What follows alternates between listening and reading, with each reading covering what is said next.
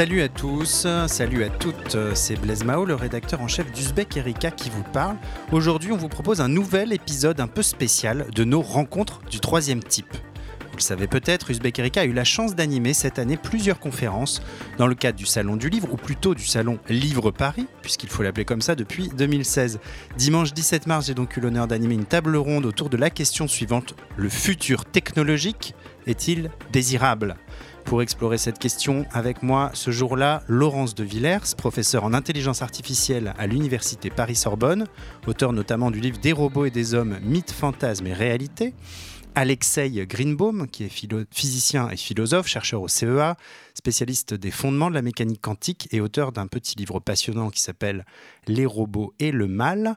Et enfin, Giorgio Griziotti, ingénieur informatique et programmeur italien, auteur du livre Neurocapitalisme, pouvoir numérique et multitude. Alors faut-il projeter des valeurs éthiques sur nos machines? Quels sont les biais des concepteurs et des utilisateurs de technologies et pourra-t-on vraiment entretenir un jour une relation apaisée avec nos machines, robots ou algorithmes? Je vous laisse écouter les réflexions et les échanges de nos trois invités. Bonne écoute à toutes et à tous et à bientôt. L'année dernière aussi, 2018, qui est quand même euh, restée comme une année où l'intelligence artificielle a envahi euh, nos vies envahissent aussi l'espace médiatique et, public, et les débats autour de l'IA ont été euh, nombreux. Aussi, où il y a eu un début de prise de conscience euh, de l'impact des géants de la tech, de la Silicon Valley dans nos vies, avec notamment toutes les polémiques autour de l'usage des données personnelles qui ont, qui ont rythmé un peu l'actualité de, de, Facebook. Et on va voir aujourd'hui donc le rapport au bien et au mal de la technologie, euh, quels sont les biais euh, des concepteurs et des utilisateurs de technologie? La notion de biais est intéressante, elle est en train de monter aussi dans le, débat. Quel rapport nos robots, nos technologies entretiennent-elles avec les notions de bien et de mal? Comment entretenir une relation apaisée avec les nouvelles technologies qui nous entourent? Est-ce que c'est possible? Envisageable? On va en parler avec nos trois invités. Je commence par Laurence euh, de Villers professeure en intelligence artificielle à l'Université Paris-Sorbonne, chercheuse en apprentissage machine, euh, modélisation des émotions et interaction homme-machine au, laboratoire CNRS LIMSI. Elle a publié euh, il y a deux ans chez Plomb Des robots et des hommes. Voilà, je fais la promo, j'ai même pas besoin de, porter le, livre Mythes, fantasmes et réalité. On est en plein dedans. Euh, un livre dans lequel elle propose que nos futurs compagnons empathiques suivent des commandements éthiques et plus récemment, donc là, elle a collaboré à un ouvrage collectif qui s'appelle Intelligence artificielle, enquête sur ces technologies qui changent nos vies, euh, chez Champ Flammarion, dans lequel elle euh, consacre tout un chapitre à la question de notre cohabitation avec les robots sociaux.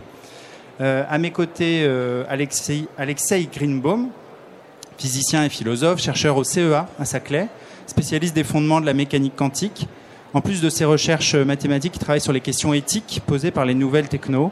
Il a publié à ce jour deux ouvrages, un sur euh, justement le, quantique mécanique des étreintes, intrications quantiques, c'était en 2014 aux éditions de l'encre marine, et son nouveau livre Les robots et le mal, qui est paru en janvier dernier aux éditions Desclés de Brouwer, un livre dans lequel, euh, en s'appuyant sur les travaux de chercheurs comme euh, Simon Don, comme Hans comme Anna Arendt, il revient sur la diffusion et l'impact des nouvelles technos dans nos vies et pose surtout la question de la responsabilité pour lui, il ne s'agit pas de savoir comment rendre l'intelligence artificielle bienveillante, mais de faire en sorte qu'elle ne se substitue pas à l'homme en tant qu'agent moral. On y reviendra.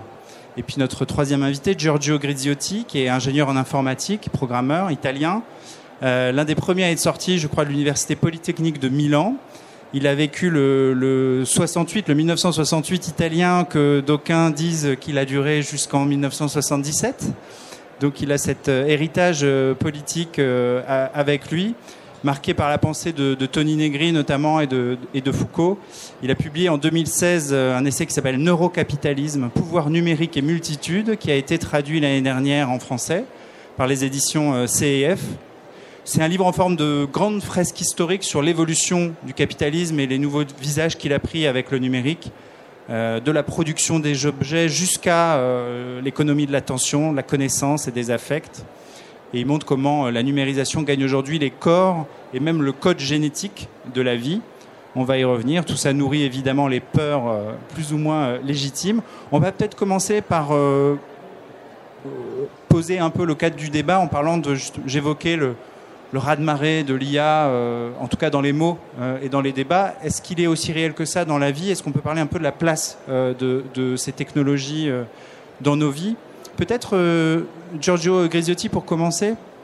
Euh, vous dites, vous rappelez dans votre livre que la technique a toujours évidemment influencé euh, l'homme, mais qu'elle devient plus invasive que jamais, euh, et qu'elle est plus seulement juste un outil ou un instrument d'interaction avec le monde. Qu'est-ce que ça veut dire exactement?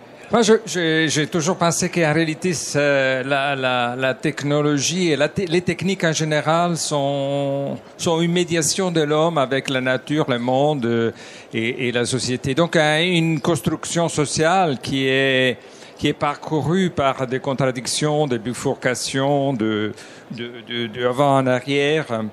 Et, moi, c'est ce que j'ai cherché à, à, mettre en évidence, les changements, parce que, à mon avis, et c'est ce que j'ai vécu aussi, hein, de mon expérience, autant euh, technique euh, que politique, les changements de, de, de, la technologie dans les passages d'une société et d'une ère qui était celle industrielle, moi je dirais aussi un capitalisme industriel, à une économie, celle actuelle, qui est l'économie de la connaissance. Et euh, dans ces passages, effectivement, euh, la, technologie, mais peut-être après on va y revenir, je ne vais pas tout développer maintenant, la technologie assume un rôle qui change profondément nos vies euh, par exemple, euh, dans ce passage, la partie plus importante, euh, une des parties plus importantes, ça a été celle d'une économie qui était basée sur un, un, temps de travail dans la vie, un temps de travail, et aujourd'hui, nous sommes dans un système que j'appelle capitalisme biocognitif, qui a tendance à exploiter la vie dans son ensemble, et donc les affects, les émotions, les changements de l'attention, et il y a plus cette séparation qu'on avait avant. Voilà. Vous dites notamment que, que, le temps dévore le territoire. C'est une nouvelle technologie. Euh, on pense évidemment au smartphone, qui est aussi un outil de travail en permanence. Le temps dévore le, territoire, c'est une des révolutions de ce capitalisme. À mon avis, euh, il y a cet aspect que j'appelle, euh, bah, en suivant quelque part de Deleuze Gattari, un aspect de asservissement machinique, c'est-à-dire que la technologie travaille aussi sur l'inconscient beaucoup. Et je crois que cet aspect de, de, de qu'on vit euh, par les temps et pas dans les temps, c'est dû aussi à cette présence continue de ces dispositifs que nous avons sur nous. Sur nous un dispositif mobile et après on va j'introduirai un autre concept que celui du biohypermédia pour mieux expliquer cette partie. On garde ça pour, pour plus tard. Laurence, euh, on a aujourd'hui avec ces machines, notamment avec les, les, robots sociaux dont vous parlez dans le, dans le nouveau livre, un rapport qui relève euh, parfois de l'intime. Comment, pourquoi et comment est-ce qu'on peut développer de l'affection et aussi euh, une peur évidente parfois pour, pour nos machines tout d'abord, ces machines, elles vont être euh, omniprésentes, comme vous le disiez, dans la société. On commence à voir euh, des Google Home, des Alexa Amazon dans les foyers qui enregistrent en continu, qui peuvent euh, détecter des situations et réagir. On a eu des cas comme ça dans la presse. mais c'est surtout qu'elles peuvent combler un vide. Donc moi, je travaille sur la modélisation des émotions dans les machines, ce qui veut dire trois sortes de technologies, détecter les émotions des humains, faire des machines qui résonnent sur nos émotions pour nous manipuler, pour changer les stratégies de réponse, et puis générer des choses du type je vous aime, vous êtes formidable. Donc si on n'est pas tellement prévenu de cette incidence que peut avoir euh, ces machines omniprésentes, on peut très vite se retrouver dans un piège. Je l'ai vu plusieurs fois euh, parce que on posait des questions, par exemple, assez euh, simples, mais qui montrait cette projection et cet anthropomorphisme qu'on peut avoir sur les machines. Par exemple, un aspirateur qui se déplace chez une dame, c'est une question qu'on m'avait posée, il s'arrête au milieu de mon salon, mais que pense-t-il?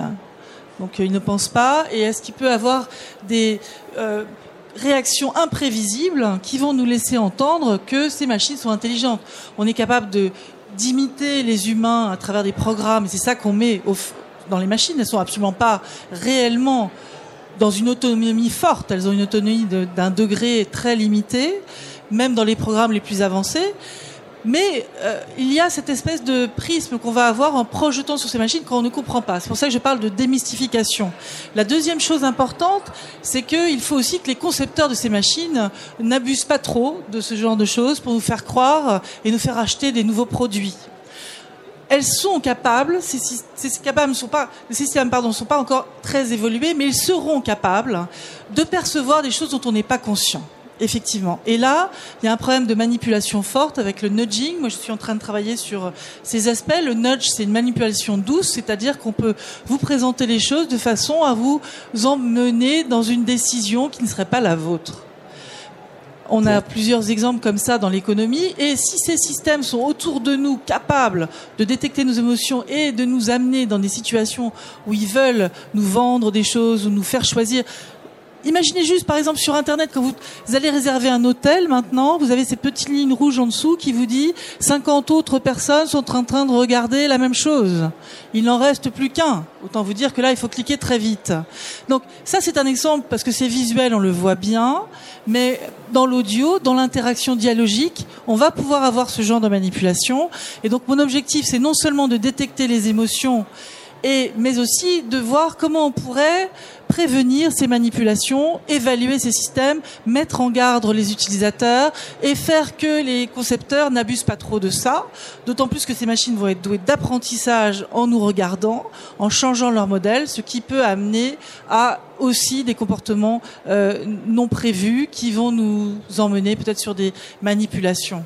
Donc c'est des vrais sujets euh, qui m'alertent moi depuis un petit moment. Je suis sortie de mon laboratoire, depuis longtemps. C'est pas nouveau pour moi tout ça puisqu'en fait je fais de l'IA depuis 30 ans comme vous, euh, du l'apprentissage machine avec des réseaux de neurones depuis ma thèse 92 et je travaille sur les affects dans les machines depuis les années 2000. Donc tout ça a l'air très nouveau on nous invente. en tout cas. Mais voilà, on nous dit attendez, regardez. Non mais c'est surtout qui va en tirer profit, pour quel produit économique, pour quelle manipulation. Et c'est vraiment ça sur lequel je vais en posant des projets de société où il faut être pluridisciplinaire. Il faut des scientifiques et des ingénieurs capables de regarder ce qu'il y a dans la machine et travailler avec des sociologues, on travaille ou des, ou des, psychologues ou des philosophes et on travaille beaucoup avec Alexei qui est à mes côtés qui va intervenir dans la CERNA qui est un comité d'éthique où on réfléchit sur euh, ces relations entre les chatbots et la société, les retombées négatives, quel garde-fou mettre? Alors justement, Alexei, euh, euh, qui est avec nous, Alexei Greenbaum, dans votre livre, il y a pas mal d'histoires, d'anecdotes que vous rappelez, notamment une que je trouve intéressante pour parler de la non-intentionnalité des machines, du fait que le bien et le mal sont des valeurs qui ne sont pas robotiques, enfin qui en tout cas ne sont pas propres aux robots, qui peuvent être éventuellement inscrites. certains comportements peuvent être orientés. Euh, notamment deux anecdotes qui m'ont marqué, vous pouvez peut-être les, rappeler. Euh, euh, celle du robot qui a fait de la délation et a, et a donc révélé qu'un mari battait sa femme. Vous allez nous raconter ça. Et l'autre, qui est encore plus parlante, je trouve, c'est l'anecdote de l'application Strava, qui révélait la localisation de sites militaires euh, secret. Est-ce que vous pouvez nous, raconter ces histoires et qu'est-ce qu'elles nous disent de notre rapport aux, machines? Bonjour. Avant, avant de vous rappeler ces anecdotes, j'ai envie de commencer. J'ai envie de commencer par une image. Euh, cette image, euh, elle est à la fois très ancienne et très nouvelle. imaginez Adam et Ève côté de l'arbre euh, de la connaissance du bien et du mal. Et entre leurs mains, bon, dans le mythe, vous savez, euh, Ève donne un fruit, une pomme à manger à Adam, sauf qu'aujourd'hui, on va remplacer la pomme par euh, un produit de la société qui porte le même nom, si on traduit pomme en anglais, un iPhone par exemple. Alors, vous voyez, ce que font les technologies, vous en avez parlé, c'est introduire dans le monde des changements par ces nouveaux objets euh, alors, quel sens de ces changements pour le bien et pour le mal? Et c'est un peu le point de départ de mon livre. Il est inutile de penser, c'est même totalement illusoire de penser que les technologies euh, nous, nous, feront uniquement du bien. Il y aura toutes sortes de conflits et c'est normal. C'est la même histoire pour euh, l'automobile, pour le train. Alors avec ces technologies-là, effectivement, il y a pas mal de conflits qui peuvent émerger. Par exemple, un système autonome, euh, un pot de fleurs intelligent, euh, Amazon Echo, qui peut appeler la police sans qu'on lui demande, euh, vous enregistrer, révéler des données. Alors, j'ai une autre anecdote d'ailleurs qui n'est pas dans le livre parce qu'elle est plus récente. En novembre 2018, Google à supprimer de ces logiciels d'écriture automatique. Vous savez, ils ont des logiciels qui, qui, qui, finissent pour vous vos phrases. Vous commencez la phrase et le logiciel vous propose de la terminer d'une telle manière. Alors, ils ont compris en novembre que les pronoms personnels il et elle ne sortaient pas toujours correctement. Hmm. Et ils ont dit, oh là là là là, quelle horreur, un problème de genre. Donc on va supprimer simplement cette fonction d'utilisation des pronoms personnels. Alors du coup, la machine parle comme nous, elle parle notre langue euh, en anglais ou en français, mais pas tout à fait comme nous, parce qu'elle ne dit jamais il ou elle. Vous voyez hmm. Et donc il y a, il y a, la machine, elle est, elle est proche, elle essaie de nous imiter, elle est proche de nous, hmm. mais il y a du non-humain, de l'inhumain dans la manière dont la machine traite le langage ou traite les images. Il y a toujours cette et c'est lié bien sûr au fait que la machine ne comprend pas et ne peut même pas comprendre. Cette question de. La machine travaille avec de l'information abstraite formelle, elle imite, elle imite très très très bien, mais elle a toujours du non-humain, de l'inhumain. Alors, comment faire dans ces cas-là? Il y aura des conflits, il y aura des problèmes éthiques, il y aura des problèmes éthiques, et il y aura de l'alignement dans tout cela. Comment peut-on penser ces rapports éthiques entre les utilisateurs humains et les machines. Et ma réponse, ou en tout cas ma tentative de répondre à cette question, c'est de dire, écoutez, les machines, dans ces cas-là, ne sont pas comme les hommes. Ce sont des êtres, si vous voulez, mais des êtres fonctionnels. Les machines ne sont pas libres. Les machines nous imitent, mais les machines ont une finalité pour leur existence. Donc, ces êtres fonctionnels, est-ce qu'on sait quelque chose à propos de l'éthique des êtres fonctionnels? Est-ce qu'on a vu une chose pareille dans l'histoire du monde? Et moi, j'ai dit, oui, écoutez, bah, finalement, oui, ce sont dans ce livre, c'est ce que j'essaie de faire, ce sont les histoires, les récits à propos des anges et des démons, les êtres fonctionnels de la mythologie, la mythologie euh, chrétienne, juive, grecque, etc., etc. Si on pouvait apprendre quelque chose sur les rapports entre un être fonctionnel et un individu libre, un homme, un utilisateur, transposer ces leçons, ces enseignements sur le cas des machines, peut-être qu'on pourra pas seulement poser des questions très très difficiles en éthique de l'intelligence artificielle, mais également commencer à apporter des premières réponses à ces questions-là. Alors on va évidemment parler du caractère sacré de la technique, c'était mon le point que je voulais aborder avec vous après. J'ai une question pour euh, Laurence et pour euh, Giorgio avant. Laurence, vous connaissez bien, vous avez beaucoup écrit et travaillé sur le sujet des robots humanoïdes. Euh, je voulais qu'on en parle quand même un peu dans ce débat qui est quand même sur le désir et sur le rapport à, on pense tout de suite à ces robots euh, très très réalistes dans notre rapport à la technologie et, et, relié au désir. Il y a euh, une étude qui a été faite très récemment, on a consacré un article à, ce sujet sur Uzbek Erika. Le cerveau humain activerait moins de zones de récompense sociale quand il interagit avec un robot que quand il discute avec un autre humain. étude du 11 mars de, de chercheurs du CNRS de l'université d'Aix et euh, l'un des chercheurs nous disait qu'on va sûrement, d'après lui, vers la fin des robots humanoïdes, en tout cas très très très très réalistes, sur l'argument à quoi bon créer en fait des êtres qui seraient hyper réalistes. Euh, d'après lui, on serait presque obligé de finir par inventer un mécanisme qui soit soit une petite lumière, soit une marque, un signe distinctif qu'on serait obligé de leur coller sur le visage pour dire ce sont attention ce sont des robots. Ils sont extrêmement réalistes mais ce sont des robots. C'est vrai que c'est un argument euh, je crois que même euh, Ishiguro qui est un des grands grands roboticiens japonais spécialiste des humanoïdes travaille maintenant finalement sur d'autres types de robots. Euh, est-ce qu'on va vers la fin des robots humanoïdes? Est-ce que c'était un, un fantasme nourri d'imaginaire et qui en fait n'aura pas d'incarnation? Pour l'instant on voit pas encore terminer ce genre d'études hein. Parce qu'il y a aussi un marché euh, extrêmement juteux qui est celui des machines sexuelles. D'accord? Donc on continue à voir euh, fleurir, et même de plus en plus, des objets imitant très bien l'humain ou le plus possible, qui ont en général une plastique, une enveloppe encore, qui pourrait être très proche de l'humain, mais qui ont une intériorité très très faible. Donc euh, on n'est pas encore sur la fin de cela, je ne crois pas, surtout dans le monde asiatique. Euh, et par contre, je suis d'accord avec vous. Et Ishiguro est intéressant dans ses dernières effectivement recherches. Je, je vais travailler avec lui sur les agents conversationnels. Euh, c'est qu'il cherche maintenant des fonctions les plus intéressantes à mettre dans ces machines et pas forcément les copier, copier un humain.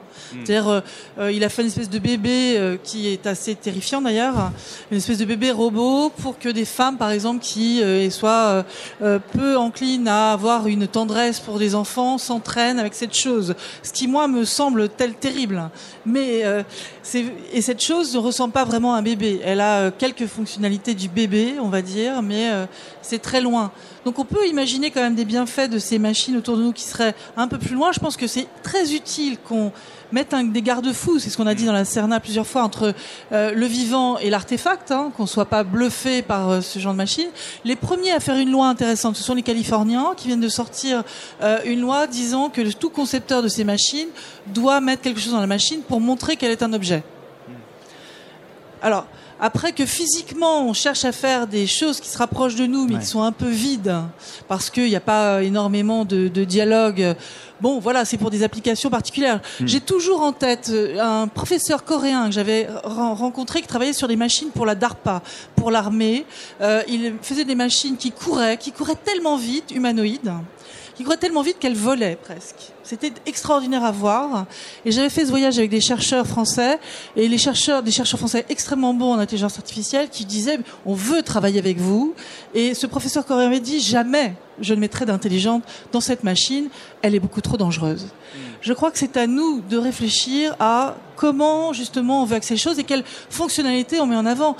Et comme tu l'as très bien dit, nous sommes tellement loin de l'humanité dans ces machines. Même si tout à l'heure j'ai dit elles vont percevoir des, choses que, dont nous ne sommes pas conscients, ce sera du calcul. Elles vont être plus, seront une vue plus acérée que la nôtre, par exemple. Je prends toujours euh, l'oreille euh, de humaine. On n'entend pas les infrasons, on n'entend pas les ultrasons. La machine peut les entendre.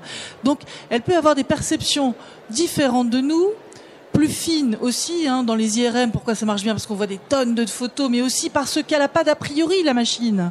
Elle va. Nous, on a des tas de biais, biais de représentation, biais de mémorisation, de perception, d'attention, de décision, qui nous font aller très vite vers une décision. On simplifie le problème, on a l'impression, on est dans un dans une forêt, on voit quelque chose qui d'un seul coup nous fait peur, comme on a ces- cette émotion de survie, on a du sang qui arrive dans les jambes, on s'en va, on se taille à toute vitesse, d'un seul coup on raisonne, qu'est-ce qu'on a vu? On revient, c'était une corde, c'est pas un serpent. Je crois qu'Alexei voulait réagir, et puis après, oui. euh, Giorgio, Bah, j'ai une question je pour suis vous. l'homme des anecdotes, puisque, puisque je suis l'homme des anecdotes ce soir, euh, euh, Ishiguro vient de faire un robot humanoïde qui ressemble très très très bien à un être humain pour, à la demande d'ailleurs d'un temple bouddhiste, pour qu'il serve de prêtre dans un temple. Et là, je crois qu'il y a, qu'il a une leçon intéressante. Et là, on voit aussi le lien avec la pratique, pas seulement euh, les temples bouddhistes au Japon, mais ce qui est derrière, c'est le rapport de l'homme à la transcendance. La transcendance, euh, quelle transcendance? Un être qui est comme nous, mais qui n'est pas un être humain, qui est fabriqué par les hommes, fabriqué un homme, les mythes des golems, par exemple, des différents euh, golems, dans la civilisation occidentale, on toujours parlait de cette fabrication euh, d'un être humain par l'homme lui-même. Et de l'autre côté, le rapport à la transcendance a aussi une traduction très pratique euh, aujourd'hui, même sans parler euh, de l'imitation de l'aspect de l'aspect humanoïde, donc de l'aspect du humain. On peut, on peut se demander, et on se demande déjà, si ce rapport à la transcendance n'est pas important pour euh, la jurisprudence. Alors, si on fait des machines qui proposent ou voire qui émettent des verdicts, des jugements à la place des juges humains, est-ce que c'est bien ou est-ce que c'est mal? Certains vont dire oh non non non quelle horreur surtout pas. Et je suis assez d'accord avec ce genre-là, mais d'autres vont dire ah non mais justement un jugement transcendant, un jugement émis par une, euh, une puissance qui n'est pas humaine et peut-être même recherchée et peut-être plus efficace. Et donc explorer le rapport entre l'homme, l'utilisateur, et euh, la transcendance, la dimension transcendante, ne relève pas seulement de la religion, des temps bouddhistes, euh, mais aussi des questions pratiques, par exemple, de l'utilisation de l'apprentissage machine, de l'intelligence artificielle, Dans le domaine juridique. Ouais. Giorgio euh, Grisiotti sur ce sur ce point et sur la sur la, ce que vous appelez une- un peu la théorie de la sacralité de la technique, justement, parce qu'on arrive dans le, dans le moment transcendant de ce débat. Euh, Est-ce qu'on peut remettre un peu de, de focal historique sur notre Ah. rapport sacré à la technique? Ah, je, je devrais dire euh, d'abord, euh, Oui, pour euh, intervenir euh, juste un moment sur, sur les débats. Je ne suis pas un expert des robots. J'ai un, j'ai un ami qui a écrit ce livre qui s'appelle euh, En attendant les robots, mais qui met en Antonio évidence... euh, Casilli. qui- Oui, ouais. Casilli, qui met beaucoup en évidence l'effet que euh, souvent on parle d'intelligence artificielle, mais derrière, c'est un peu comme euh, Amazon euh, Mechanical Turk. Derrière, il y a des dizaines, voire des centaines de euh, milliers de petits travailleurs dans le monde à travers Internet qui cliquent sur les reconnaissances des images, des formes, etc. Donc, il faut faire un peu la part des choses et euh, je, je n'étant pas un expert des robots, moi je crains euh, qu'ils deviennent eux aussi, comme d'autres technologies aujourd'hui, euh, des dispositifs euh, biopolitiques, comme disait Foucault. Hein. Donc euh, des dispositifs qui sont censés être utilisés, la biopolitique c'était ça, de euh, régler notre vie, euh, biologique. Hein. C'est la naissance de la, de, la, biopolitique. Je crois qu'il a trouvé un très fort essor avec, par exemple, la téléphonie mobile. Euh, Aujourd'hui, on a presque euh, plus d'un abonnement de téléphonie mobile par humain. Il y en a 7,4 milliards. Mais je vais revenir au sacré parce que j'ai écrit effectivement un petit chapitre là-dessus. Je me suis basé sur Simondon. Donc, euh, euh, je, je, en deux mots, sans dans trop de profondeur, j'espère. Simondon, il dit euh, finalement sa théorie c'était que euh, avant l'histoire qu'on connaît nous aujourd'hui, vous savez, on connaît que euh, probablement les 0,01%, les, les, les scientifiques ici vont me corriger, euh, de l'histoire humaine. Tout le reste, on ne les connaît pas et on Simondon, il a, il, a, il a comme la période magique. La fin de, à la fin de la période magique, la civilisation que nous connaissons encore aujourd'hui naît avec, je dirais, un binôme. D'un côté, la religion et de l'autre côté, la technique. Parce qu'avant, la période magique était...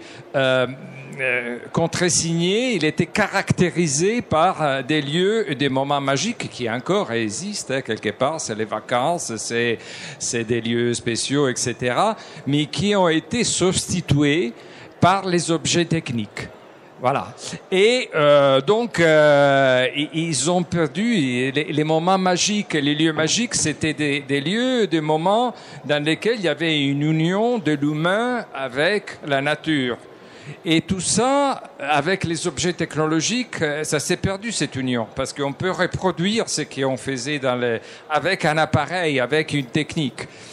Et moi, ce que j'ai dit, c'est que finalement, avec euh, ce qui est arrivé aujourd'hui, avec la- l'avènement de, de l'Internet, des réseaux, euh, cette, euh, je dirais, euh, c'est- c'est- cet lien de, de, était en train de se reconstituer cet lien avec euh, la technique, c'est-à-dire qu'on peut communiquer à distance, on peut, on a toutes les potentialités du réseau aujourd'hui, et quelque part, ça donne, d'un point de vue de la transcendance, à des phénomènes euh, qui, euh, il faudrait, sur lesquels il faudrait approfondir. Il faut savoir quand même que le chef des, de la recherche de Google, Google X, c'est, me semble que s'appelle Ray Kurzweil, c'est un des porteurs de cette théorie euh, transhumaniste.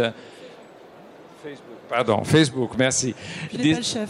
euh, de cette théorie transhumaniste qui veut nous faire croire qu'on peut devenir immortel euh, quelque part euh, grâce à la technologie.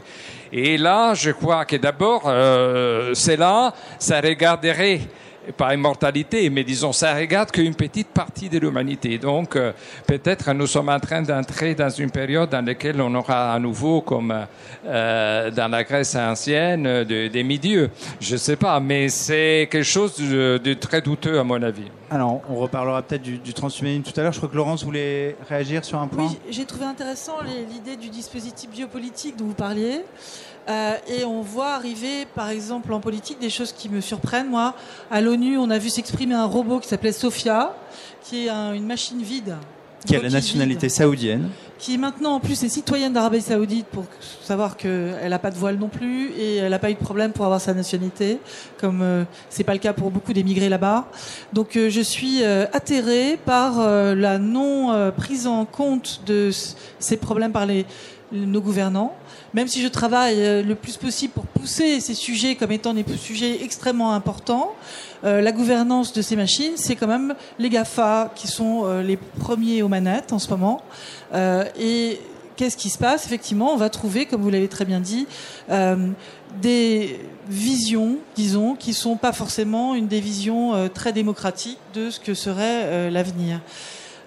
Moi, j'ai tendance à à penser que les transhumanistes sont une partie infime, mais c'est vrai qu'on les retrouve quand même euh, beaucoup dans ces euh, sujets. Et j'ai été aussi très surprise de voir que nos grands chercheurs, euh, comme les chercheurs qui travaillent sur la conscience au Collège de France, des chercheurs comme Yann Lequin, que je connais bien sur l'intelligence artificielle, avancer quand même qui travaille chez Facebook, qui était responsable du laboratoire Facebook à Paris, avancer sans beaucoup de prudence sur ces idées que demain les machines seraient émotionnelles et que l'émotion c'est qu'une partie de la cognition, que tout cela sera résolu par du machinique.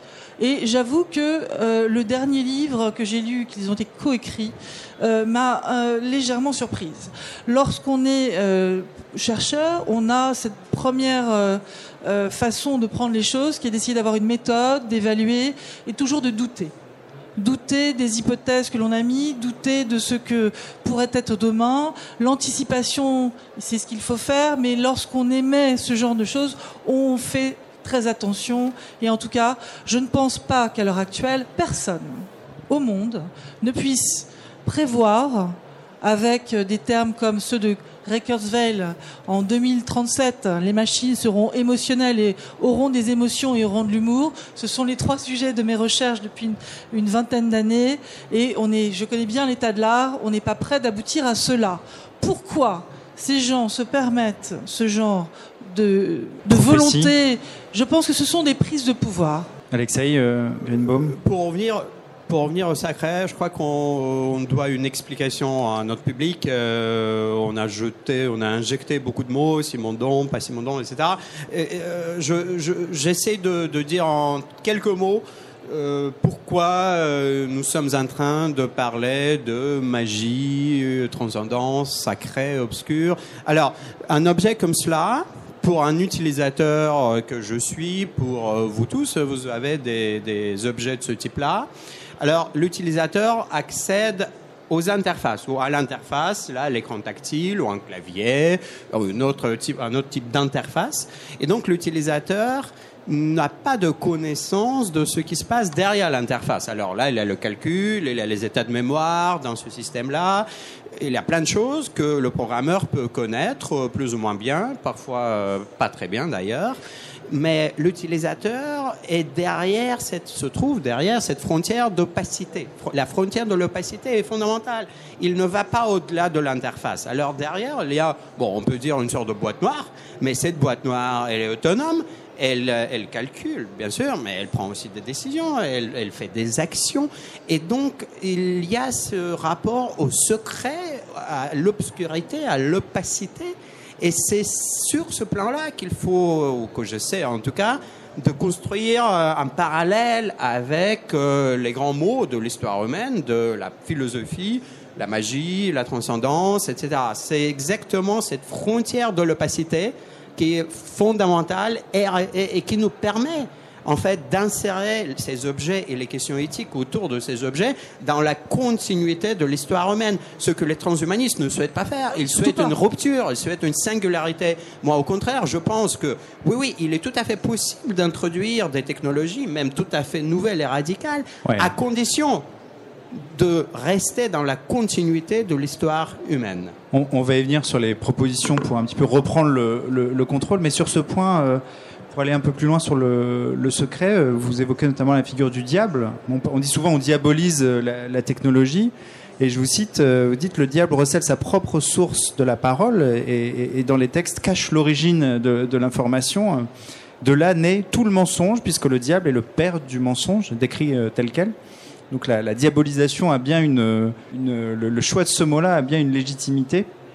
Euh, Laurence, dans, le texte que vous écrivez, enfin plutôt l'interview à laquelle vous répondez dans le nouveau livre, euh, vous dites on a, trop souvent un rapport soit d'extrême peur, d'extrême technocritique, voire technophobie euh, face à la technologie, soit l'extrême inverse, technobéatitude, on fonce, on y va, tout va bien se passer. Est-ce que, comme vous travaillez depuis longtemps sur ce sujet, comment, comment expliquer qu'on ait souvent des, ces deux discours un peu caricaturaux euh, et, et c'est quoi C'est la complexité du sujet C'est l'opacité dont Oui, on parlait C'est qu'on n'est pas capable d'appréhender la complexité de- de- d'une question comme celle de l'intelligence artificielle qui fait qu'on est obligé d'avoir un discours euh, euh, Alors, c'est effectivement lié à cette barrière d'opacité, mais euh, ne pas non plus, il ne faut pas non plus transformer ces objets en des choses euh, magiques, parce que elles ne sont certainement pas magiques. Euh, ce qu'on peut avoir comme perception du magique est d'ailleurs très faux. hein. Vous connaissez les mentalistes, par exemple, ces magiciens qui vous montrent des choses. Eh bien, c'est étonnant de voir à quel point leurs trucs sont basés sur des problèmes de perception de l'humain. On perçoit pas bien quelque chose. J'ai vu un truc tout à fait étonnant. On demandait à des gens de dessiner une figure simple, et les deux personnes avaient dessiné un soleil. Or, la personne avait montré soleil à l'envers. On l'avait pas vu sous forme de numéro. Le subconscient a sûrement vu ce, soleil, et là, c'était une des raisons pour lesquelles on retrouvait cette euh, figure dessinée. Donc, ce que je vous disais, on, a eu cette croyance pendant très longtemps, comme quoi notre cerveau, on n'utilisait pas toutes les capacités du cerveau. Or, on sait maintenant en neurosciences que c'est faux. On utilise les capacités totales de son cerveau, sauf qu'on est conscient d'une très faible partie de ce qui se passe. Donc, le cerveau emmagasine des choses qu'on ne voit pas, et nous sommes des animaux qui sont perfectibles de grande manière et très, euh, très agiles à s'adapter, très agiles à trouver des solutions. Euh, on est là donc pour ça d'une intelligence extrême, pour la survie. On a bâti ça pendant des, des milliers d'années et les machines sont fondamentalement différentes. Elles n'ont pas cette partie euh, qui pourrait, on pourrait juger qu'on est machiavélique, nous, parce qu'on arrive à trouver des solutions sans avoir compris complètement le problème même. Notre intuition, elle est géniale. On est capable de faire des choses qu'une machine ne saura pas faire, parce que de toute façon, elle se base toujours sur euh, des données qui existaient pour prévoir et anticiper la suite. Donc, si vous voulez, les, génies qui ont été dans notre société, à bien des égards, euh, de grands physiciens, euh, euh, de, de grands politiques, n'ont jamais, se sont jamais servis de ce qui existait pour trouver des trucs nouveaux. Ils ont fait des pas de côté, ils en ont fait des milliards. La machine ne sait absolument pas faire ça. Alors que derrière, ce soit magique, non. Il y a des raisons. Et c'est ce que je trouve intéressant dans ce sujet, c'est qu'on progresse sur la compréhension de ce que nous sommes, nous, humains. On peut aller bien plus loin que l'on ne naît maintenant par cette compréhension, beaucoup plus dans l'interaction avec les autres, beaucoup plus dans la compréhension de la souffrance, de l'apprentissage pour nos enfants, etc. Donc pour moi, il y a un fort pouvoir pour nous, pour la société, à comprendre ces machines. Alors, à les diaboliser, j'ai peur qu'on soit dans l'extrême. Évidemment, se trouver au centre, c'est plus difficile. Moi, je pousse les gens à dire, il y a des bénéfices et des risques, soyons toujours en train de regarder cela. Et quand vous concevez ces systèmes, regardez cela aussi. L'éthique, c'est pas des choses comme ça dans le marbre. D'abord, c'est dynamique, ça va évoluer avec le système. Il faut prendre des garde-fous différents si j'améliore mon système. Donc, il faut être sans arrêt sur cet équilibre de défiance et de confiance. Et il faut pousser les gens à faire des machines dont on pourrait avoir confiance. C'est cela qui va nous apporter demain cette facilité de créativité. Et c'est pas pour moi le faire peur. Donc, euh, je trouve malheureusement dans la société ces deux extrêmes. Soit on a peur et on se bloque et donc euh, le cerveau réfléchit plus parce que là on est en zone euh, rouge. Euh, et Dieu dans tout ça et toutes ces transcendances vont peut-être pas nous amener à mieux comprendre facilement. Donc j'ai un petit bémol moi sur la diabolisation des machines. Je préfère rester rationnel. Et de l'autre côté, il ne faut pas être béatement euh, avalé tout ce qu'on nous raconte. Et on vous en sort des salades par marketing de tous ces objets. C'est absolument monstrueux. Mais nos, nos téléviseurs sont opaques hein, aussi. Hein. On les utilise. On ne pense pas que d'un seul coup, il y a des petits bonhommes qui vont sortir de ce truc-là. Donc, quand vous êtes en train de travailler, de, de téléphoner ou d'utiliser Siri, euh, c'est un peu magique, vos données vont quelque part, il faut vérifier tout ça, mais il ne se passe pas dans le truc des choses extrêmement formidables. C'est votre perception qui va engendrer autour de ces objets une vie aussi, des intentions, un imaginaire. Et l'imaginaire, ça nous fait vivre aussi. Donc il ne faut pas non plus se couper de ça. On a abordé la question donc, tout à l'heure du transhumanisme, là celle de, des gens qui sont aussi les concepteurs et qui sont derrière les machines. Alexei pourra réagir euh, tout à l'heure, mais je voulais poser la question euh, des biais et, poser la question à Giorgio euh, Griziotti des, biais euh, de ces, de ces machines. Dans quelle mesure ces machines elles sont représentatives des gens qui les conçoivent, tout simplement. Voilà, je voulais venir justement à ça. Je crois qu'il faut refocaliser les choses un moment. Euh, L'inventeur du web, euh, parce qu'il y a les 30 ans de, maintenant, hein, 30 ans du web, Tim Berners-Lee, il est très inquiet euh, de l'avenir du web et d'Internet. Pourquoi il est très inquiet? À mon sentiment, euh, les problèmes, euh, l'opacité, la plus grosse opacité aujourd'hui, il vient, et il faut le dire clairement, des géants d'Internet. Il y a quelque chose qui a complètement changé sur Internet. Euh, moi, j'ai vécu toute la première partie et c'était un grand espoir de, euh, je dirais, des connaissances, des communications. Et aujourd'hui, nous sommes gérés en grande partie par l'opacité des algorithmes de Facebook. Personne n'y a aucune connaissance de ce qu'ils font. Et c'est pour ça que Zuckerberg, il, sait, il peut se permettre à se poser à, faire des excuses euh, comme gouverneur de l'information mondiale. Je crois que là, c'est le point central qu'il faut aujourd'hui regarder.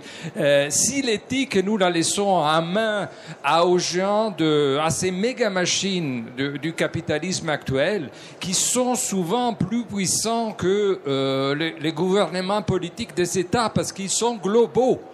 Et, je crois que face à cette à, cette situation globale, il faut une réaction globale.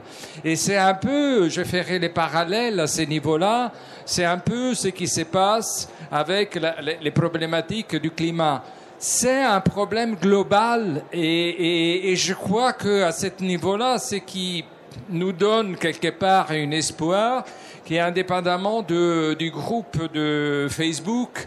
Euh, finalement, les, les, les, les, lycéens, les jeunes sont en train de prendre conscience qu'ils sont la dernière génération devant devant ce qui est en train d'arriver. Je, je, termine, je voulais faire une citation de, qui n'est pas à moi, mais d'une, d'une écrivaine américaine qui vient de sortir un livre qui s'appelle L'âge du capitalisme de surveillance, qui n'est pas encore en, en français, mais je le lis parce qu'à mon avis, il résume bien et très rapidement. Tout comme la civilisation industrielle s'est affirmée aux dépenses de la nature et menace, et menace maintenant de nous coûter la terre, la civilisation de l'information dessinée par le capitalisme de surveillance et sa puissance instrumentale va prospérer au coût de la nature humaine et menacer de nous coûter notre humanité. Je crois que ça, ça résume euh, la situation. C'est Shoshana Zuboff, non Shoshana Zuboff. Oui, Shoshana Zuboff, l'âge du capitalisme de surveillance.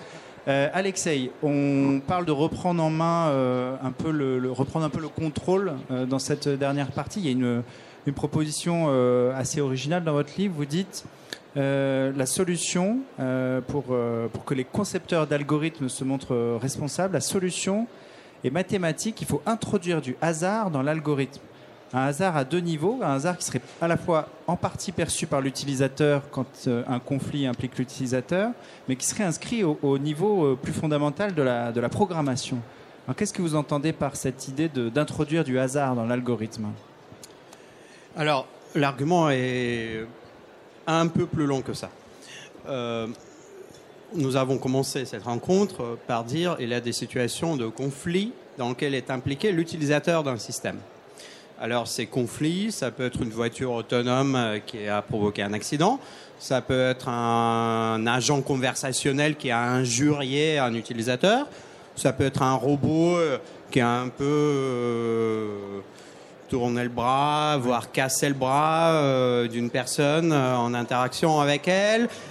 Tous ces conflits, quelle que soit la nature. Et là, on peut multiplier les anecdotes. La question n'est pas de savoir comment on évite ces conflits. Bien sûr que l'ingénieur va tout faire pour éviter ces conflits. Bien sûr qu'il n'y parviendra pas. Bien sûr qu'il y en aura quand même. La question, c'est, dans ces situations de conflit, comment faire en sorte que la voiture autonome ne soit pas conduite à la déchetterie, que les agents conversationnels ne soient pas arrêtés, qu'on puisse continuer à utiliser ces systèmes. Pour cela, il faut que ces systèmes ne soient pas condamnés en tant qu'agents moraux, parce qu'ils n'ont pas à porter sur eux, sur ces systèmes-là, une responsabilité. L'éthique est une affaire humaine et pas une affaire des systèmes. Alors comment peut-on faire cela? Comment peut-on soustraire les systèmes autonomes au champ du jugement moral? Alors le jugement, lui, va tomber, mais il doit être partagé entre les hommes et pas avec les systèmes. La voiture autonome n'est pas une personne responsable de quoi que ce soit. Et dans ces situations de conflit détectées par les systèmes, ce qui est déjà un grand problème, Laurence adore discuter de ce problème, comment un système peut-il détecter un conflit? C'est déjà une grande question. Mais dans le cas où le système détecte un conflit dans lequel l'utilisateur donc est impliqué, comme je viens de le dire, le système euh, tire au sort au système, euh, par exemple, une voiture autonome qui a plusieurs trajectoires, donc choisit au hasard. Par exemple, un agent conversationnel de Google qui ne sait pas s'il faut dire elle ou il, au lieu de ne plus jamais utiliser les pronoms personnels, il va tirer au hasard. Et c'est ça la solution qui permet de soustraire la machine elle-même au champ du jugement éthique. Donc la fonction du hasard, la fonction du hasard dans les situations de conflit avérée détectée justement permet de ne pas faire du système autonome un agent moral. Est-ce que ça revient en quelque sorte à l'humaniser un peu, à humaniser la machine Surtout en- pas. Surtout non pas. Ça- non, non, surtout pas. La machine est un être fonctionnel qui n'est pas du tout libre comme les hommes. Hmm. Et donc, ça permet aux- à ces êtres fonctionnels de ne pas se mêler de l'histoire de la morale humaine. Donc, on laisse les- l'éthique, on laisse l'éthique aux, aux hommes. Et c'est un peu difficile. Pourquoi? Parce que justement, on vient de dire, euh, la machine imite. La machine imite même très bien. Elle peut imiter les émotions. Elle ne devient pas émotionnelle, mais elle peut imiter les émotions. Elle peut imiter la parole. Elle peut imiter tant de choses que les hommes savent faire. Et donc, on a spontanément envie de penser que oui, oui, cette machine, elle est comme nous. Euh, on, on projette sur la machine euh, des capacités qui ne s'y trouvent pas. On peut tomber amoureux d'une machine. Pourquoi Tout en sachant que c'est une machine. Hein. Pourquoi Parce que là, je pense, Laurence, que nous ne sommes pas d'accord. Ce qui compte, ce n'est pas le statut ontologique. Un utilisateur peut très bien savoir qu'il s'agit de la machine. Il le sait. Mais le statut qui compte est le statut relationnel. Notre rapport à la machine, c'est là qu'on tombe amoureux, c'est là qu'on crée Oui, un contact émotionnel. Voilà.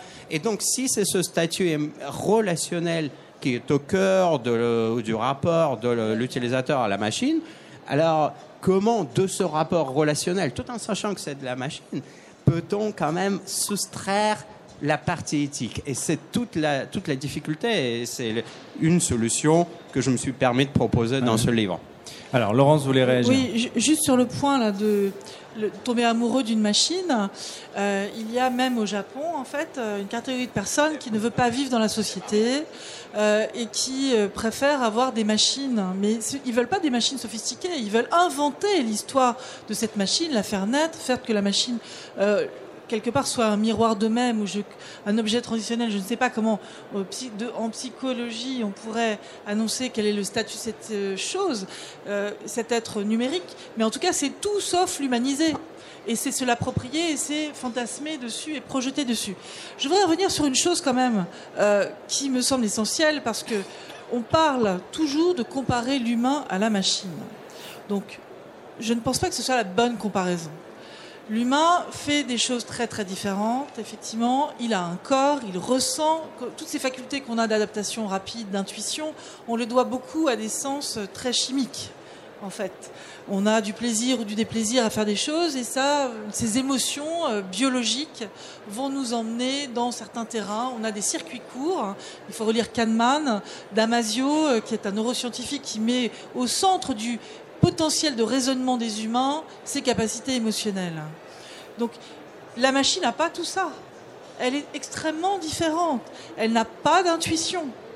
Or, c'est ces intuitions qui nous font peut-être agir pas parfaitement, mais les intuitions de la machine, et là peut-être que mon, mon collègue sera d'accord, ce serait par exemple le hasard. Alors, peut-être juste une réaction d'Alexei, et après, on va garder quand même 5 minutes pour que vous puissiez poser des questions euh, à nos invités. Vous me permettez de compliquer encore un tout petit peu Alors, la chose... Euh, effectivement, la machine n'a pas la compréhension, n'a pas les vraies émotions, n'a pas de la chimie dedans, d'accord. Elle a que du calcul, elle calcule. Mais elle peut imiter et très très bien imiter. Alors, les émotions euh, qui ne sont que des illusions d'émotions, est-ce qu'il est important de savoir si elles sont vraies ou pas vraies? Est-ce qu'il est important de savoir si euh, un petit texte que la machine vous propose, c'est un texte qui explique ou qui fait semblant d'expliquer. En situation de conflit, ce sera important. Mais ces situations ne seront pas très fréquentes.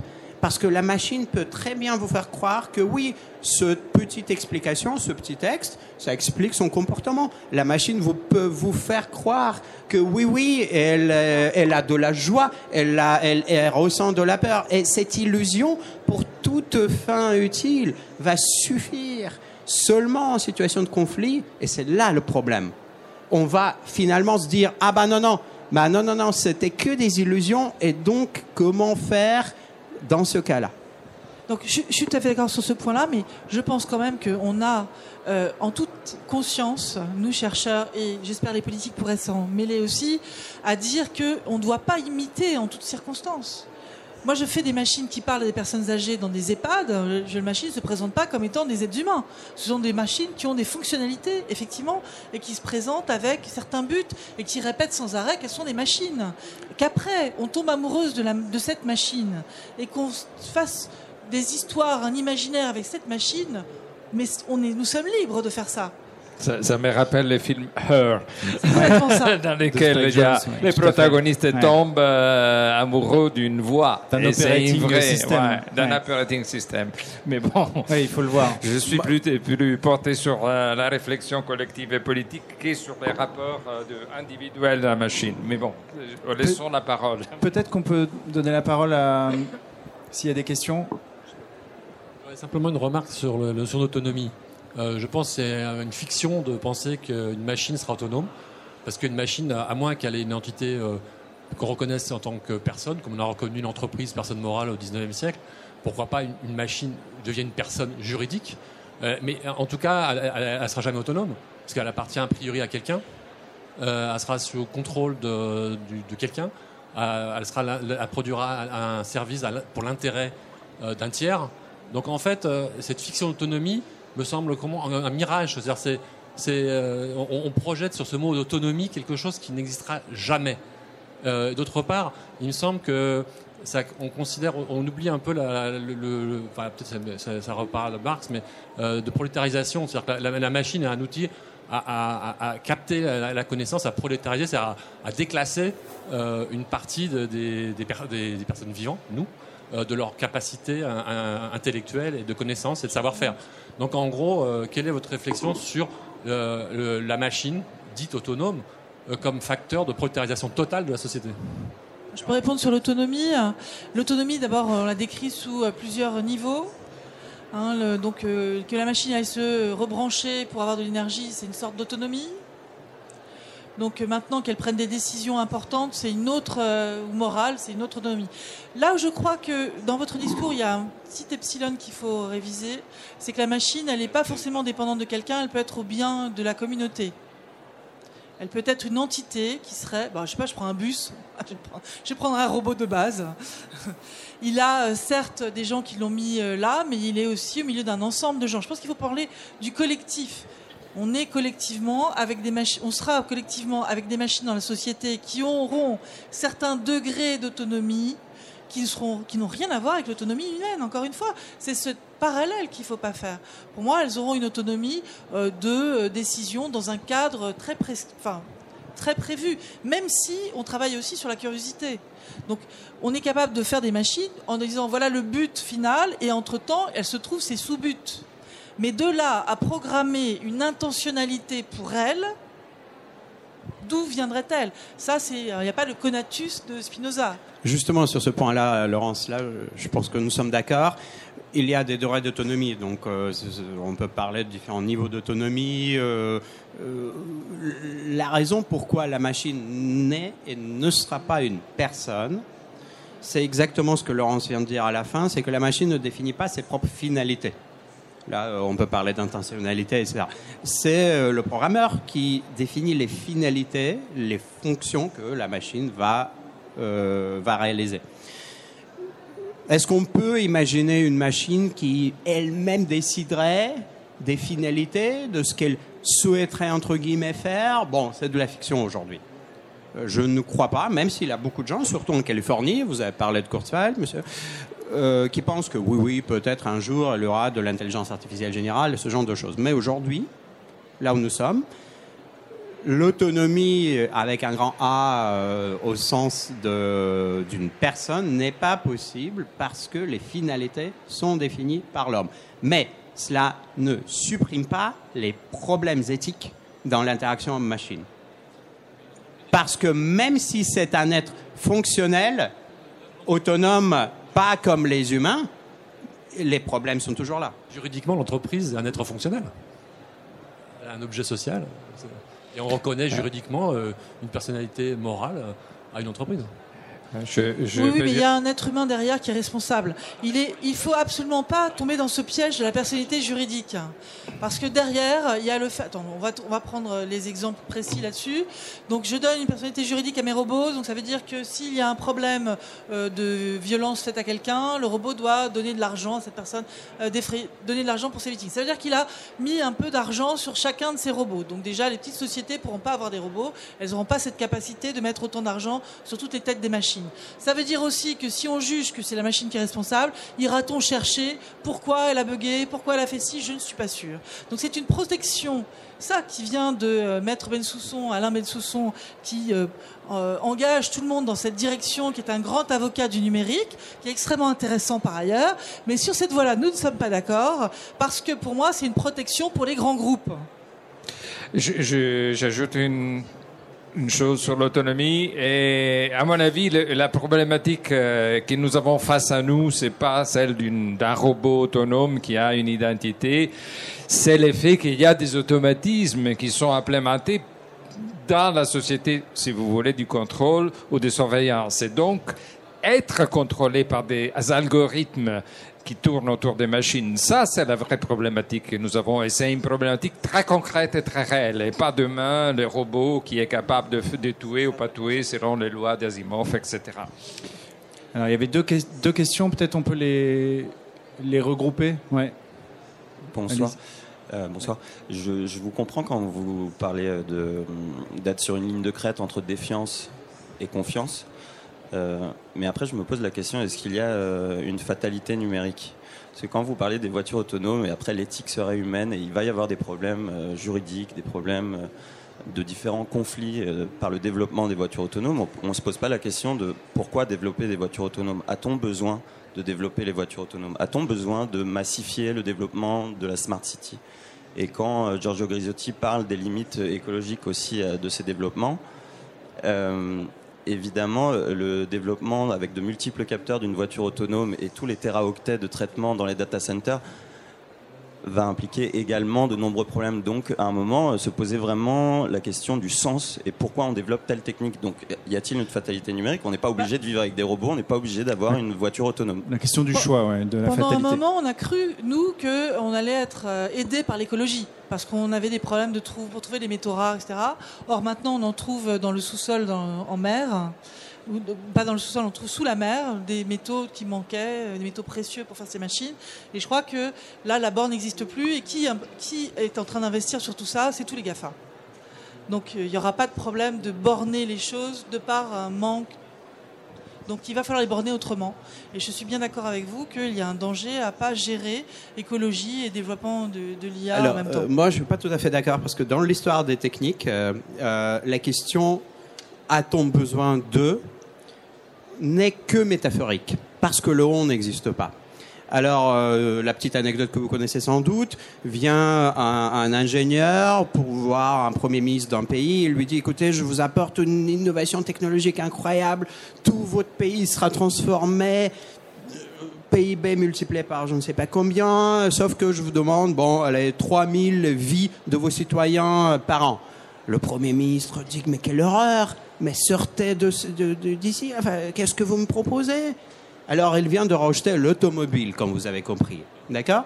Donc, la question de a-t-on besoin euh, n'est pas posée, n'est jamais même posée dans ces termes-là dans l'histoire de technique, parce que tout simplement, l'agent en question, le on, n'est pas défini. C'est un mot, mais c'est pas un agent. Oui, mais c'est la Terre qui nous pose cette limite aujourd'hui. Oui, bonjour. Voilà, je voulais réagir euh, sur quelque chose de qui m'effraie beaucoup plus que le robot qui deviendrait trop humain, mais plutôt de l'humain qui deviendrait trop robot.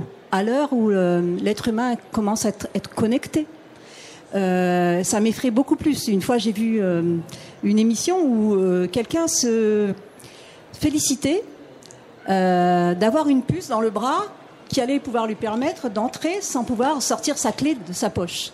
Et là, je reviens avec ce que disait le monsieur devant en disant à quoi ça sert? Euh, Je veux dire, la plus grande invention qui était la clé, je veux dire, on- ça me suffit. Pourquoi aller plus vite? Pourquoi aller euh, bah, économiser du temps pour pouvoir chercher la clé qui est dans mon sac? Je trouve ça complètement absurde et ridicule. Alors, Euh, et, et- et- et pour- ce que je voulais dire, c'est que, en fait, on s'aperçoit pas, mais euh, on a aussi émis l'idée que le, le professionnel débordait de plus en plus dans l'espace intime et dans l'espace euh, public. Et, c'est en ça euh, que l'on pourrait éventuellement manipuler l'être humain pour devenir le plus. À partir de ça que l'on peut manipuler l'humain pour qu'il devienne lui de plus en plus robot et ce qui, nous économiserait un temps énorme plutôt que d'essayer d'inventer des machines qui nous ressemblent, de pouvoir, euh, comment dire, faire un homme qui deviendrait une symbiose entre lui et la machine. Comme ça, ça et, et donc, le, pourquoi on a envie de devenir un robot Pour économiser du temps, pour être un bon élément de production qui irait de plus en plus vite? Et euh, là, le problème de la, de la vitesse euh, est, est un, est un gros problème. Et c'est à partir de cet angle-là qu'il faudrait euh, entrevoir le côté philosophique et la maîtrise de la machine. Bon, je- j'arrête, je vois qu'il y a de l'impatience. Non, non, mais je, pense que vous, avez tout à fait raison et j'ai été atterré, moi, par les grands groupes, encore les GAFA, qui posent ce problème de la puce, euh, l'implant cérébral, comme l'en parlait le docteur Laurent Alexandre, par exemple, en disant on va mettre comme ça tout le monde à égalité. Cette espèce de leurre de l'augmentation de l'humain grâce à ces puces, qui sont plus que la puce qu'on a en Suède déjà pour être reconnu lorsqu'on passe dans une entreprise, mais qui seraient euh, des augmentations de la mémoire ou des augmentations des facultés, enfin je ne sais quoi. Ça, c'est extrêmement dangereux. Et quand vous lisez encore une fois ce dernier livre que fait Stanislas Dehaene au Collège de France, il en parle sans aucune appréhension. Donc, que demain, on ait des grands scientifiques européens, on parle même plus que des Américains, capables de dire cela, moi, cela me terrifie. Euh, Donc je pense qu'on a besoin de- d'écouter des gens comme euh, mon voisin qui va vous parler tout de suite. Euh, c'est déjà un cours hein, quand même. hein. C'est sans, sans les pouces à la peau, c'est déjà un cours. hein. Je disais les biohypermédias, c'est-à-dire tous les dispositifs que nous avons imaginés, toute l'histoire des Internet des objets, donc les objets qui sont autour de nous, qui communiquent. Donc c'est déjà, il n'y a pas besoin de l'avoir sous la pouce ou dans les cerveaux, c'est déjà un cours. Le problème, c'est celui du contrôle politique de ça. Je pense, je, pense, je pense que vous avez doublement raison, madame. Premièrement, parce que vous parlez du double mimétisme. C'est pas seulement la machine qui imite euh, les hommes en apprenant sur les données humaines, mais c'est l'homme, l'utilisateur qui imite la machine. Et c'est ce double mimétisme qui est fondamental pour penser l'éthique. Premièrement. Deuxièmement, tout à l'heure, j'ai dit non, non, c'est pas la bonne question. A-t-on besoin d'eux? Mais quelle est la bonne question? La bonne question, justement, et là, il faut parler non pas de Simondon, mais de Hans Jonas, est la question de la vitesse. Est-ce qu'on va à la bonne vitesse? Je vais terminer par cette petite anecdote, parce qu'il faut. Il en faut une, n'est-ce pas, toujours? Vous savez, il y avait un très grand rabbin qui disait, bon, c'est quoi finalement la faute d'Adam? Oui, euh, on connaît le récit biblique, euh, le mythe biblique, euh, il a mangé du fruit, etc., etc. Mais finalement, disait ce rabbin-là, la faute d'Adam, c'était qu'il était trop pressé. Simplement une question. Vous avez posé une question. Le futur technologique est-il désirable? Vous n'avez pas répondu à la question. Par oui ou par non? Par oui ou par non, nous aimerions que vous répondiez à la question. Alors, alors, je vais vous laisser répondre. Peut-être on peut regrouper d'autres questions aussi, comme ça, parce que là, on va être obligé malheureusement de, de bientôt euh, clore ce débat. Peut-être si vous... Allez-y. En 1992, à la Villette, il y avait un robot. Euh, J'étais là avec euh, des jeunes enfants, un jeune neveu, et il y avait des enfants autour qui, euh, regardaient ce robot, qui lui parlait, qui le touchait en 1992, et le robot a réagi et a, dit aux enfants arrêtez de me toucher comme ça avec vos petites pattes toutes sales. Pour vous dire, cette expérience-là, c'était du faux, encore une fois. Donc, il faut faire très attention. C'était téléopéré. Donc, on a vu très souvent, en fait, euh, des, des robots qui arrivaient auprès du public leur parlant, et souvent à des enfants.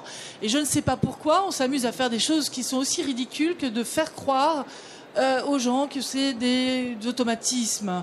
Et ça n'avait rien d'intelligent. C'était quelqu'un qui était ailleurs, qui voyait par la caméra l'enfant et qui pouvait lui parler via euh, la bouche du robot. Je, peux répondre désirable ou pas? Oui. Euh, donc c'est désirable. Non, on a dit que c'est pas désirable.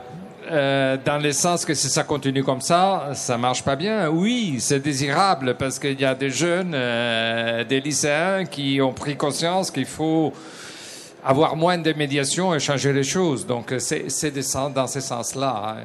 Mais autrement, si c'est par les GAFAM, comme dit, ou, disons par la gestion actuelle de la technologie telle qu'elle est faite par les, les, systèmes mondiaux, euh, global, non, c'est pas désirable toujours à propos de ce robot qui injuriait les enfants, euh, c'est pas bien du tout hein, ce qui s'est passé, mais c'est assez humain finalement. Vous voyez, ces injures, c'est très humain. Le problème des machines, je vous donne un autre exemple, c'est quand vous demandez à une robot, comme dans le film Ex Machina, on a parlé du film Her, dans le film Ex Machina, le geek qui est amoureux d'une robot, Ava, il lui demande, bon, si tu pouvais passer ta soirée en ville, dans une grande ville, qu'est-ce que tu ferais? Elle dit, je me mettrais à un carrefour animé pour observer les gens. Vous voyez, ça c'est complètement inhumain. Vous ne passez pas votre soirée à un carrefour. Un être humain ne fait pas ça. Et c'est ça le problème. C'est là où il y a l'inhumain, les valeurs qui ne sont pas humaines. Donc tant que ça reste humain, bien ou mal, on sait comment s'y prendre. Mais quand ça devient inhumain, c'est là le problème. Vous voyez, on ne sait pas comment. Moi, je pense qu'il faut, pour euh, pour répondre à cette question, il faut qu'on éduque nos enfants euh, dès la maternelle à faire des petits robots, pour déjà ils ne soient pas bluffés par cette technologie, et que quand il y a des choses surprenantes qui se passent, ils se posent des questions on va peut-être augmenter notre non-paresse, nous obliger en tout cas à, regarder les choses autrement parce qu'on est entouré de fake news, de fake empathie, de, choses qui arrivent de plus en plus dont il va falloir se méfier. Donc la peur, c'est pas bien, mais si c'est la peur pour nous engager à être plus vigilants, à réfléchir plus, à lire plus, c'est bien. Peut-être une toute dernière salle de questions, on peut en regrouper une ou deux. Euh, S'il vous plaît, euh, ce qui me préoccupe dans le court terme et de façon très concrète, c'est l'application de tous les écosystèmes dont vous parlez au monde militaire, aux machines de guerre, la création d'automates qui seraient capables de décider autonomement les règles d'engagement, qui ne respecteraient pas une certaine éthique euh, militaire qui existe, etc. Donc, dans le court terme, vous avez parlé de DARPA avant. Donc, euh, comment est-ce que vous voyez ça? Parce que ça me préoccupe, même en termes politiques, dans le sens où ça changerait des rapports de force, ça incrémenterait bah, l'asymétrie de la guerre, comme on l'a vu. On va revenir à des guerres froides, on l'a vu avec le, euh, la bombe atomique. Hein. On a eu euh, bien pire euh, dans les mains des décideurs, hein, si vous voulez. La bombe atomique, je, peux faire disparaître de la carte rapidement. C'est encore plus que la robotique ou tous ces trucs-là. Donc c'est une guerre froide. Ça va être. C'est Alors, pour vous donner un exemple quand même, le- à part les robots d'ARPA qui savent monter des trucs mais qui sont pas intelligents, en général, ce que savent faire les robots, surtout, c'est du, euh, c'est des- du travail sur la- les données écrites ou machin, mais ils savent pas très bien se débrouiller encore pour aller n'importe où se promener. Alors c'est plus ou moins vrai parce qu'on fait des essaims de robots aussi qui sont assez malins pour aller regarder ce qui se passe dans les centrales nucléaires, aller dans des endroits euh, qui sont difficiles d'accès pour nous. À Fukushima, on a vu ça. Euh, je- je- on a déjà vécu ces, ces moments sur la guerre froide. Je pense qu'on va revenir à des euh, équilibres comme ça, de tension entre les différents euh, écosystèmes politiques hein, qui sont là. Le, le- pardon, le mot-clé sur les questions militaires, celui d'équilibre. Vous savez, quand les avions sont apparus il y a un siècle, les gens, euh, les gens ne savaient pas comment se défendre contre ces avions-là. Et puis, on a inventé des systèmes de défense. Et donc, ça donne un certain, équilibre militaire. Il y a des armes et puis il y a des contre-armes. Avec euh, les drones, avec ces nouveaux systèmes, l'équilibre n'est pas encore atteint. On n'est pas encore là. Donc justement, ça nous donne très peur parce que on ne sait pas encore quel sera ce chemin vers l'équilibre. Mais il y a plein de pays qui travaillent, et surtout, et d'abord la Chine, bien sûr. Allez, dernière question. Oui, juste d'abord une remarque. Je pense que je suis peut-être pas un humain, mais j'adore me mettre à une terrasse pour regarder ce qui se passe dans un carrefour. Euh, ma, question, elle est, elle est un peu différente. C'est, euh, on a parlé en fait des machines, mais il y a une méga machine aujourd'hui. Et la méga machine, elle, elle se voit surtout au travers des méga pouvoirs qui vont avec. Mais ce qui m'intéresserait, c'est de savoir quelles sont les méga résistances que cette machine-là met en place. Le futur, c'est toujours des histoires de, de combat hein, entre des pouvoirs et des contre-pouvoirs. Faites Donc, référence aux GAFA, Google, oui, Amazon, c'est ça, ouais. à tout ce qui se met en place. Tout ce que vous avez décrit depuis le début est Bah alors- descendant, pouvoir, quelles vont être les nouvelles résistances et les méga résistances que, y compris la machine, permet. Ben, se dessinent, je crois, hein, les, les méga résistances. Alors, elles se dessinent pas encore très clairement, mais euh, je, je crois que euh, il y a une série euh, d'événements qui nous font penser à une prise de conscience là-dessus. Euh, Il y a déjà une prise de conscience, même ici en France, par rapport au, rôle de- des médias.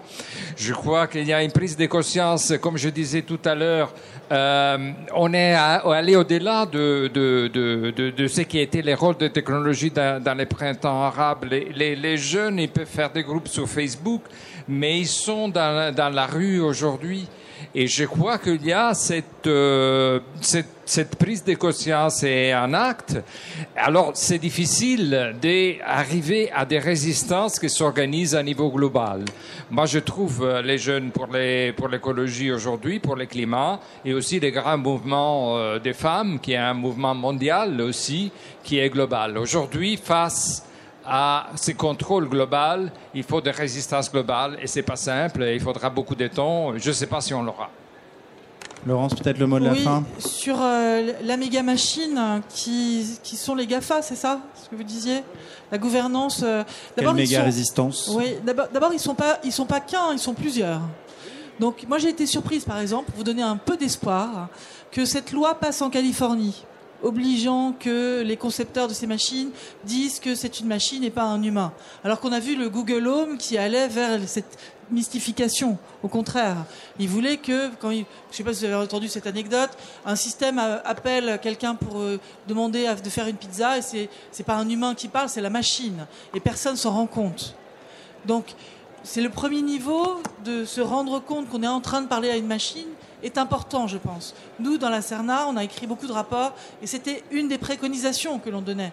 On disait attention, si on veut qu'il y ait cette confusion, dans quel cadre ce sera fait, pourquoi, et sinon, dans la société en général, il ne faut pas qu'il y ait ça. Il ne faut pas qu'il y ait euh, ce brouillage de frontières entre une imitation parfaite et euh, de l'humain et de l'inhumain.